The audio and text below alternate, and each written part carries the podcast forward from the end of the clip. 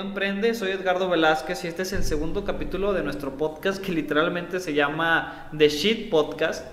Este, lo vamos a utilizar para hablar de temas bastante controversiales, bastante que para mí son importantes. ¿Por qué? Porque los medios actualmente están vendiendo un montón de productos digitales y creo que a veces no tienen cierta responsabilidad.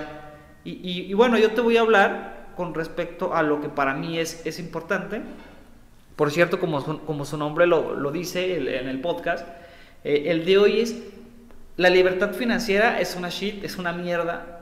¿Por qué? Porque, o por lo menos en el segmento donde nos estamos moviendo, que es tratar de que haya emprendedores, tratar de que haya empresarios. Cuando tú buscas la libertad financiera, la mayoría de las personas, ¿qué es lo que piensan de la libertad financiera? Es que, ¿sabes qué? Eh, yo quiero ganar 20 mil pesos, que me sobren 10 y de esos 10 mil pesos reinvertir 5. Ok, y en 20 años tener para comprarme una casa.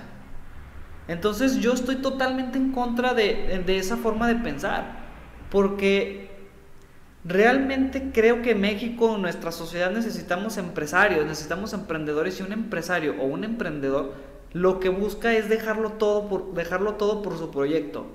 Eh, yo soy una persona muy agresiva en los negocios, o sea, yo apuesto todo por todo. A lo que quiero llegar es, te voy a, te voy a dar una diferencia, les voy a dar un ejemplo más que nada. Um, hay un libro, todo esto se me ocurrió porque hay un libro malísimo, que no lo voy a quemar, pero se me hizo el libro más malo que he leído, en el que te explica cómo supuestamente ahorrar, cómo supuestamente ser financieramente libre a tus 30 años. Pero uno de los ejemplos que te da es, es, efectivamente ese. Dice, oye, ¿sabes que yo... Eh, analiza tu sueldo, ganas 20 mil pesos. De esos 20 mil pesos, tanto es para comida, tanto es para vestimenta, ta, ta, ta, ta, ta, y llegas a un número, vamos a decir 20 mil pesos, o sea, vives sobre 20 mil pesos. Entonces lo que te dice este, esta autora, dice, no, pues sabes qué, quítale, quítale a tus gastos, compa. O sea, si, si te fumas un cigarro, deja el cigarro. Si te gusta la Coca-Cola, deja la Coca-Cola. Si los fines de semana no sales, o sea, te avientas 10 años sin salir, sin salir de fiesta, este, y empiezas a reducir un montón de cosas para que en 10 años tengas un ahorro y ese ahorro ya lo puedas invertir, ¿sabes? Entonces, ¿qué es mi punto de vista? Güey, neta vas a dejar de ser un humano, neta vas a dejar de convivir, de, a lo mejor tienes 20 años, a los 30 vas a perder tus mejores décadas de tu vida por ahorrar. ¿Sabes? No, no te estoy diciendo que estoy en contra del ahorro, solo te estoy diciendo que si eres emprendedor, creo que hay otras técnicas. Por ejemplo, yo qué es lo que he hecho y que creo que me ha funcionado y, y la mayoría de las personas no te lo dicen tal cual, pero es así es. Ok, sabes que yo tengo un proyecto, ese proyecto me está generando 20 mil pesos al mes. Ok, apuéstalos todos. Reinviértelos en tu negocio y quédate sin lana. No hay bronca, porque porque tu cerebro tiene la capacidad, tu cerebro tiene completamente la capacidad de generar más recursos. Ahora, quiero ser bien responsable con este consejo.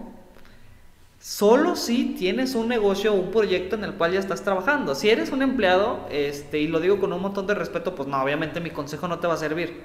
O, o, renuncia. Pero si, pero si ya tienes un proyecto, en serio, échate compromisos fuertes y, tu cerebro automáticamente te va a poner en una situación más arriba. Te quiero poner un ejemplo. Yo empecé a los 21 años con, con el negocio inmobiliario y me acuerdo perfectamente que renuncié a mi trabajo, etcétera y en ese, en ese, en ese tiempo, pues tenía 21 años, ganaba como 6 mil pesos al mes.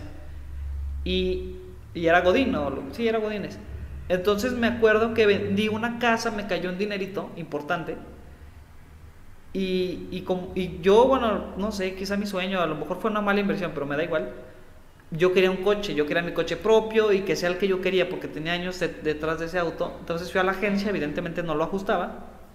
Y lo que hice fue endrogarme me, me, fue mi primera deuda, por decir algo. A los 21 años fui, compré mi coche, eh, bueno, di el enganche y me acuerdo que cuando vi la mensualidad, o sea, ya había firmado el contrato y veo la mensualidad y, eran como 5.500 pesos, de hecho 5.500 pesos, vamos a dejarle. Y ganaba 6, cabrón. O sea, yo ganaba 6.000 pesos y me acaba de echar un compromiso en el que mensualmente le tenía que pagar 5. Entonces tú dirías, ay, cualquier persona se echa una soga al cuello, se suicida y se, o se pone a llorar.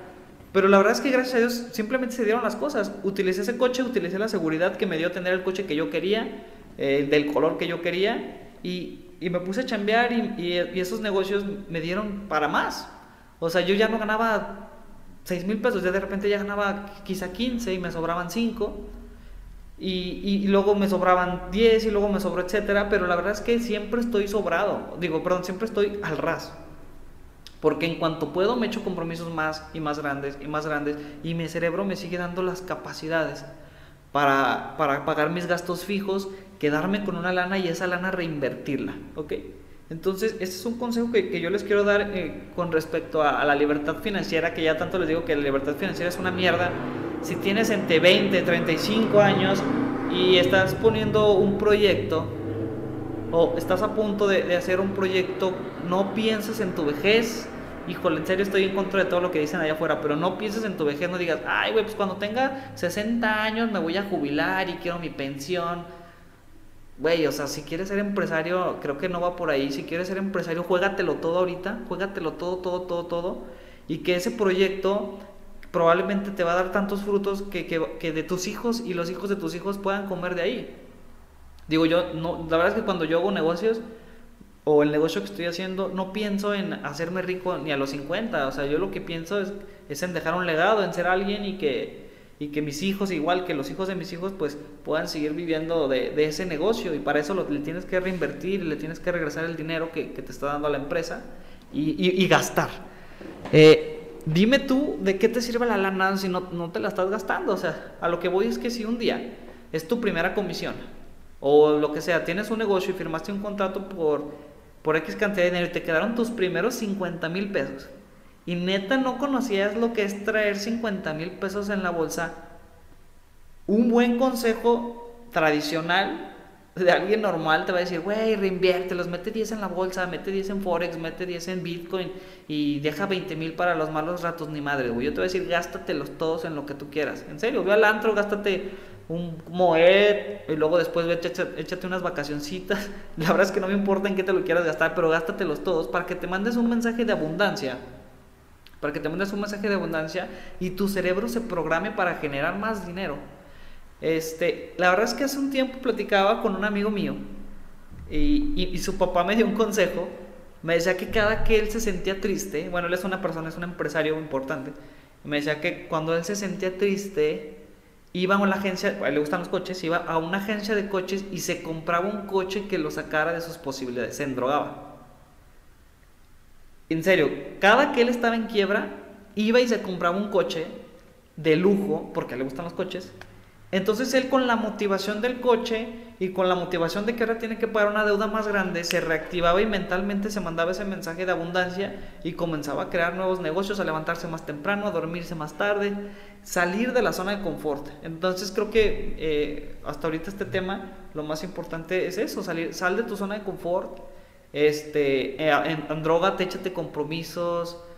Creo yo que es una, una parte importante para, para comenzar Ahora, por otro lado, muchos dirán, ah, cabrón, ¿y cómo comienzo? ¿Qué es lo que yo tengo que hacer para comenzar a hacer negocios si, si, si, si todavía no me gradúo? Si todavía estoy pagando la universidad, si todavía estoy X mamadas que se te ocurran. Tú puedes ponerte todos los pretextos posibles, pero creo yo que lo único que te queda es literalmente empezar. Te voy a, te voy a dar un, un consejo, o por así decirlo, yo, yo soy una persona bien improvisada desde que me acuerdo, o sea, desde que estaba en la prepa o en la secundaria, me acuerdo que me tocaba exponer y sin pedos, leía, sí, sí, ya me dio una idea, ok, improviso. Y la verdad es que está bastante mal, hasta la fecha me ha tocado sentarme con inversionistas, las personas que me conocen, pues una disculpa, pero me ha, me ha, sentado, me ha tocado sentarme con un inversionista y llegar con una hoja como esta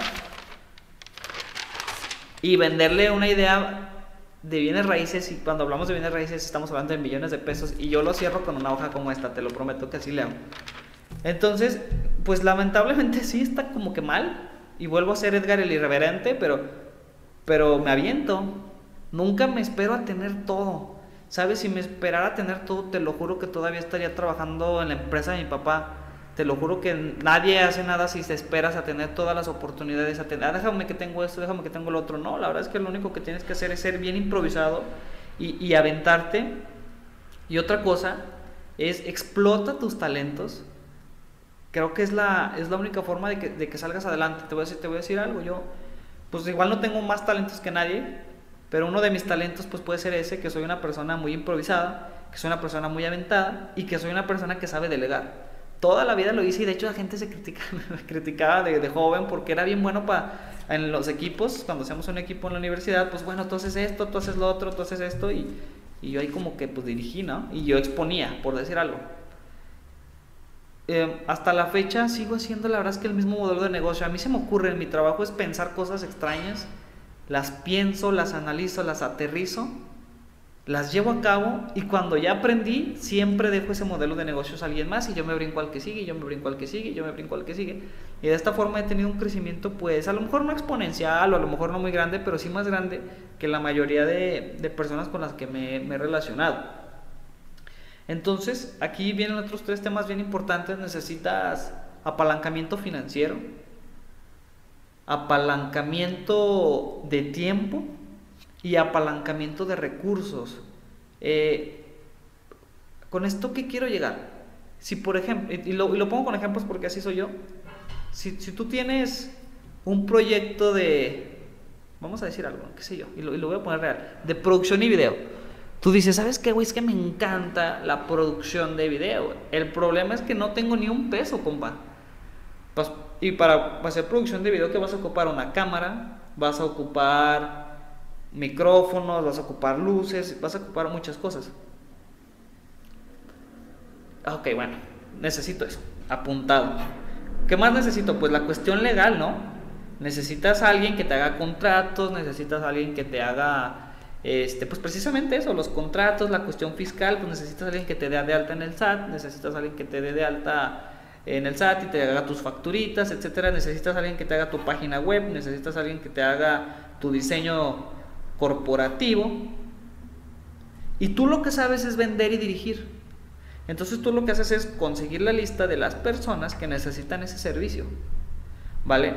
Y una vez que tengas la lista de las personas que tienen ese servicio, haces una lo que yo llamo preventa simulada, les ofreces los servicios, aunque todavía no tienes nada, ¿eh? Sin miedo, tú no digas, ay, es que me van a preguntar qué marca de de cámara uso, me van a preguntar qué marca, no te van a preguntar eso, te lo juro, que si te vendes con seguridad, nadie te lo va a preguntar. Entonces, una vez que tú tienes esto, que tú ya tienes una lista de clientes amarrados, el siguiente paso que tú vas a hacer es literalmente eso, apalancamiento de recursos. ¿Cómo, cómo chingados es el apalancamiento de recursos? Neta, yo lo haría. Te acercas con la persona que tiene el equipo y le dices, oye, güey, te tengo un proyecto bien impresionante Traigo como 50 clientes que ya me, ya me compraron una factura. Em, ¿Qué te parece si tú pones el equipo y yo por mi parte pongo los clientes? Seguramente te va a decir que no.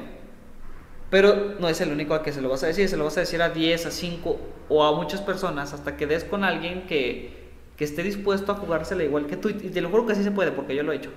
Eh, y, y, te vas a agarrar bien con esa persona porque por lo menos para empezar ya tienes y luego posteriormente la verdad es que lo vas a hacer igual con el de diseño.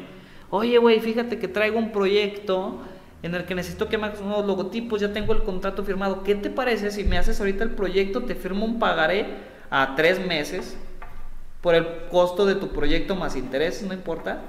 Pero ahorita déjame agarrar ese contrato que ya tengo cerrado. Y así te vas con cada uno de ellos hasta que, ok, vas a estar endrogado hasta los calzones, compa. O sea, vas a estar bien endrogado, bien comprometido, pero gracias a eso tú vas a ir a buscar clientes a full. Porque lo único que tienes que hacer es recuperarle las lanas a las personas que ya confiaron en ti. Y además de que, pero estoy segurísimo que te va a ir bien, o sea, porque, porque ya tienes el negocio armado. Entonces aquí vuelvo a recalcar con la frase con la que comencé, el que no vende, no emprende, y yo creo que ese va a ser un tema más, más adelante, porque lo primero que tienes que hacer es venderte a ti mismo y después tienes que vender tus proyectos, y solamente tú vas a vender tus proyectos, nadie lo va a hacer por ti. Y creo que, creo que es, es la clave de todo. Este, la verdad es que no sé cuánto tiempo llevamos, me, me lo traté de aventar largo y tendido, pero bueno, este, hasta aquí creo que tengo la mayor parte de las ideas que quise platicarles hoy. Cualquier cosa, vamos a seguir generando videos en la caja de comentarios. Espero que nos hagan llegar sus opiniones y pues hasta la próxima. Saludos.